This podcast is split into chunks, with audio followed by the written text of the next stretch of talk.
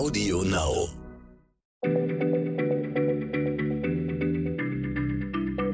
Schneller Schlau, der kurze Wissenspodcast von PM.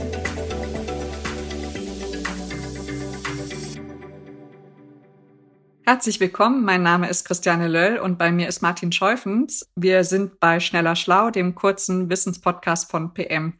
Martin, du weißt ja, dass ich eine enorme Begeisterung für das All und die Raumfahrt habe.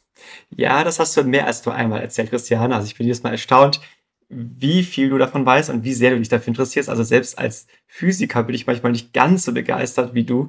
Äh, das ist wirklich großartig, wie du dafür strahlst. Und ich finde vor allem spannend, dass in den kommenden Jahren und Jahrzehnten wieder Menschen andere Himmelskörper besuchen wollen. Die NASA will noch in diesem Jahrzehnt zum Mond und 2040 oder so soll es endlich auch mit dem Flug zum Mars klappen. Und nun hast du letztens in der Redaktion erzählt, auf Mond und Mars ließe sich wirklich gut leben, denn alle nötigen Ressourcen seien ja da schon vorhanden. Das fand ich abenteuerlich. Und äh, du hast auch eine Geschichte im Augustheft betreut von unserem Kollegen Peter Michael Schneider. Und da muss ich dich jetzt fragen, Mond und Mars, die sind doch staubtrocken, die sind wüst und leer. Und da gibt es doch nichts. Und welche Ressourcen gibt's denn da jetzt außer Staub? Müssen wir nicht alles mitnehmen? Nee, wir müssen gar nicht so viel mitnehmen. Also eigentlich gibt's da alles, was es zum Leben braucht. Es gibt Wasser, es gibt Sauerstoff, Metalle und Unmengen Baumaterial. Der Clou ist halt nur, du musst nur wissen, wie du da dran kommst. Okay, dann lass uns mal mit dem Wichtigsten anfangen. Wasser. Wo soll es denn da Wasser geben? Also auf dem Mond gibt es massenhaft Wasser, nämlich am Südpol. Und deswegen soll auch die nächste Mission der Amerikaner genau dorthin gehen, nämlich zum Südpol vom Mond. Dort gibt es Asteroidenkrater, in denen es immer dunkel ist, weil die Sonne da niemals hineinscheint.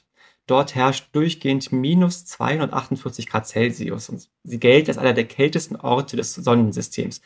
Und deswegen konnte sich dort auch eben Wasser bewahren. Die NASA schätzt, dass dort in diesen Kratern mindestens 600 Millionen Tonnen Wasser sind. Äh, wie muss ich mir das jetzt vorstellen? Krater, randvoll mit Wasser oder Eis eben? Nee, nicht so ganz, wobei ich auch sagen muss, so ganz genau weiß man es auch gar nicht. Also die NASA hat durch Sonden herausgefunden, dort gibt's Wasser, sie haben es detektiert, aber in welcher Form es da liegt, das ist unklar. Also ob es äh, direkt auf dem Boden liegt als dicker Brocken oder ob es in tieferen Schichten liegt oder ob es an Mineralien gebunden ist als Hydrat, das weiß man noch gar nicht so genau. Deswegen will die NASA in zwei Jahren einen Rover dahin schicken, der soll dann Viper heißen und der soll sich mal genauer anschauen, wie es in diesen Kratern aussieht. Okay, aber das klingt jetzt nicht so, als könnten die Astronautinnen und Astronauten das Wasser direkt nehmen und sich daraus einen Tee kochen, richtig? Nee, tatsächlich nicht. Also sie müssen mit spezieller Technik das abbauen und wahrscheinlich auch verarbeiten. Also sie müssen, wenn es zum Beispiel in den Mineralien drin ist, diese Mineralien erhitzen und dann den aufsteigenden Wasserdampf auffangen. Aber gut, aber dann hätten sie zumindest schon mal was zum Trinken. Genau, aber nicht nur zum Trinken. Wasser liefert noch viel, viel mehr. Es liefert ja auch die Luft zum Atmen. Denn Wasser ist ja H2O, da steckt O drin, Sauerstoff. Und das wäre genau der Sauerstoff, den die Menschen dort oben bräuchten. Jeder Mensch verbraucht rund 800 Gramm Sauerstoff pro Tag. Und es wäre natürlich sehr praktisch, wenn er einfach schon da wäre und die Astronauten nicht mitbringen müssen. Den Sauerstoff kannst du übrigens nicht nur aus Wasser gewinnen, sondern auch aus Mineralien aus dem Boden. Das sind oftmals Oxide. Das wäre also auch nochmal eine alternative Quelle für Sauerstoff. Trotzdem zurück zum Wasser. Es gibt noch mehr Sachen, die man damit machen kann. Denn neben dem Trinkwasser und der Atemluft gibt es noch eine dritte tolle Sache. Es besteht ja aus Wasserstoff und Sauerstoff und beide zusammen sind ein herrlicher Treibstoff. Das musst du mir genauer erklären und unseren Zuhörerinnen und Zuhörern. Was ist das für ein Treibstoff? Also wenn du Wasserstoff und Sauerstoff mischt, diese beiden Gase, und dann Feuer dran steckst, dann explodiert es richtig stark. Okay, das kenne ich aus der Schule, das Knallgasexperiment. Genau, das Knallgasexperiment. Also in dieser Mischung aus Wasserstoff und Sauerstoff, da steckt richtig viel Energie drin. Deswegen fliegen viele Raketen genau mit diesem Mix. Also diese haben dann zwei Tanks, einen Tank mit Wasserstoff, einen mit Sauerstoff. Und beim Start der Rakete werden diese beiden Gase zusammengeführt, angezündet und dann kann eben das Raumschiff abheben. Der Plan der NASA ist nun folgender.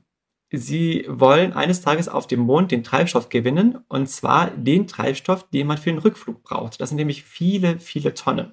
Und es ist natürlich praktisch, wenn man den erstmal mitnehmen müsste. Denn Zusatzgepäck ist in der Raumfahrt ein großes Problem. Es macht die Reise nicht nur teurer, sondern auch schwerer. Für jedes Kilo, das du von der Erde aus mitnimmst, brauchst du 150 Kilogramm Treibstoff, um es eben auf den Mond zu transportieren. Wenn du also jetzt hier Treibstoff dorthin transportierst, brauchst du noch mehr Treibstoff, um es dorthin zu transportieren. Das ist völliger Wahnsinn. Deswegen wäre es ideal, wenn man den Treibstoff, den man für den Rückflug braucht, einfach schon dort produziert. Aber wie soll denn das gelingen?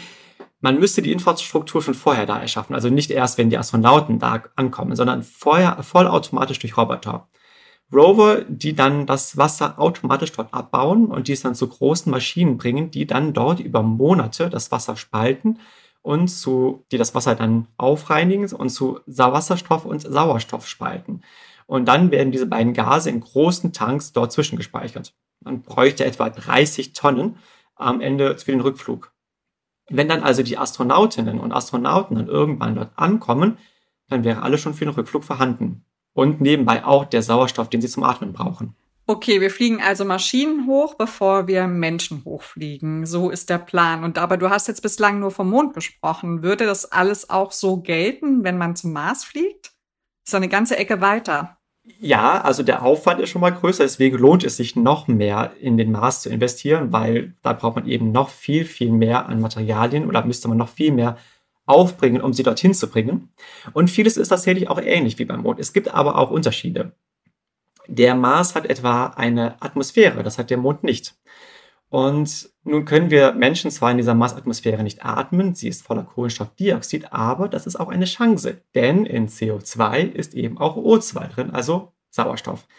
Also um die Luft zum Atmen zu gewinnen, müsste man dort nicht Wasser aufsammeln, sondern man könnte einfach das CO2 aus der Atmosphäre nehmen und aufspalten. Und davon habe ich übrigens auch schon mal erzählt in einer Folge, als es um den Mars Rover Perseverance ging. Der ist ja im Frühjahr auf dem roten Planeten gelandet. Und als das damals passiert ist, habe ich in einer Folge erzählt, dass der auch ein Gerät bei sich hat namens MOXIE. Und das soll genau das ausprobieren. Es soll CO2 aufnehmen und daraus Sauerstoff gewinnen. Und jetzt kann ich verraten, nach einigen Monaten, es hat tatsächlich geklappt. Sie haben beim ersten Versuch 5 Gramm Sauerstoff produziert. Klingt zwar wenig, aber für einen Menschen würde das immerhin schon mal für 10 Minuten zum Atmen reichen. Wenn aber eines Tages Menschen tatsächlich zum Mars fliegen, dann bräuchte man eine viel größere, eine gigantisch große Anlage, die das macht. Denn die müsste ja eben Tonnen an Sauerstoff produzieren. Die müsste man dann also erstmal vorher mit einer Rakete dorthin bringen. Okay, aber wir haben bis jetzt lang, bislang von Wasser und von Sauerstoff gesprochen und du meintest zu Beginn, es gäbe noch mehr Stoffe, die man dort oben nutzen könnte im Weltall, auf Mond und Mars. Genau. Also ich hatte eben Metall erwähnt, das ist eben oftmals in dieser Schlacke drin, wenn man eben die, ähm, das Material, den Boden eben aufbereinigt. Also wenn man eben dieses Sauerstoff in den Wasser gewinnt, ist oftmals ähm, Metall ein Abfallprodukt. Und es gibt ja auch viel Staub und Gestein dort. Und aus denen lässt sich zum Beispiel Unterkünfte erschaffen. Wie das geht, das hat man jetzt heutzutage schon auf der Erde ausprobiert, nämlich mit 3D-Druckern, die dann eben diesen Staub aufnehmen und dann zusammenpressen. Und es gibt auch schon ein erstes Haus bei New York, in dem kann man sogar übernachten, das genau so aufgebaut ist, wie man es auf dem Mars machen würde. Ich finde allerdings auch Baumaterial als Thema jetzt nicht ganz so überraschend, es ist schon ziemlich offensichtlich. Daher habe ich zum Abschluss noch eine Ressource, die ich viel spannender und überraschender fand. Deswegen meine Frage an dich. Was hast du für eine Idee? Wie könnte man dort oben Energie speichern? Okay, darüber habe ich mir tatsächlich noch keine Gedanken gemacht. Erwischt, Martin? Batterien vielleicht? Ja, man denkt an Batterien. Das Problem ist nur, Batterien sind extrem schwer. Also die dorthin zu schleppen, das würde viel zu viel Energie verbrauchen. Dennoch gibt es eine Form von Energiespeicher, die man schon dort oben nützen könnte für längere Zeit. Man muss sich dazu aber erst einmal eine Sache klar machen. Gerade wenn man auf dem Mond ist. Eine Nacht auf dem Mond dauert 14 Erdentagen. So langsam dreht sich der Mond also am Mondäquator, wenn du dort lebst, erlebst du erstmal 14 Tage durchgehend Sonne und dann 14 Tage durchgehend Nacht. 14 Tage lang Dunkelheit. Und das ist ein großes Problem, weil selbst wenn du die wunderbarsten Photovoltaikanlagen hast, um Energie zu gewinnen, bekommen die 14 Tage lang gar keine Sonne. Okay, aber jetzt bin ich gespannt, was die Antwort ist. Also wie kommt man denn dann in der Nacht an Energie? Die Antwort ist Nachtspeicherheizungen.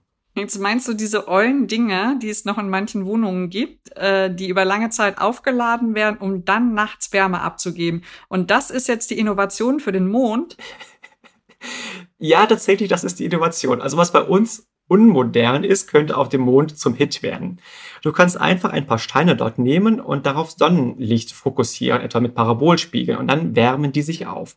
Und der Clou ist nun, der Mond hat ja keine Atmosphäre, keine Luft und deswegen geben die Steine ihre Wärme nur extrem langsam an ihre Umgebung ab. Du kannst dort also sehr lange Wärme speichern.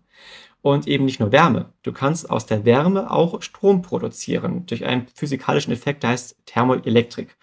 Und dann hast du einen wunderbaren Energiespeicher gebaut, einfach nur aus Steinen. Okay, vielen Dank, Martin. Das war spannend. Äh, das hört sich ja alles so einfach an. Ist es ja aber gar nicht, sehr teuer, sehr aufwendig und ich finde es total beeindruckend, welche Gedanken sich die Menschen machen, um dann mal im Weltall leben zu können. Aber dass es im Bereich des Möglichen liegt, auf dem Mond einige Zeit zu verbringen, das finde ich einfach äh, faszinierend. Und wer mag, der kann sich die Geschichte ja im PM-Magazin anschauen oder auf unserer Website nach noch mehr spannenden Themen rund um Raumfahrt suchen. Da gibt's nämlich noch so einiges zu gucken www.pm-wissen.com lautet die Adresse. Und jetzt sage ich bis zum nächsten Mal und danke Martin. Tschüss. Tschüss und bis zum nächsten Mal, Christiane. Schneller Schlau, der kurze Wissenspodcast von PM.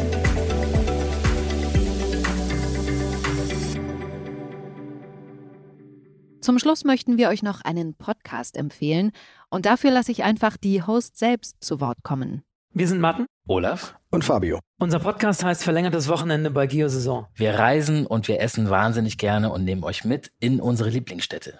Wir zeigen euch die lässigsten Bars und Restaurants, die schönsten Hotels und die spannendsten Märkte. Und zwar fernab vom Mainstream. Alle zwei Wochen nehmen wir euch mit auf unsere Reise und verbringen mit euch ein verlängertes Wochenende. Audio Now.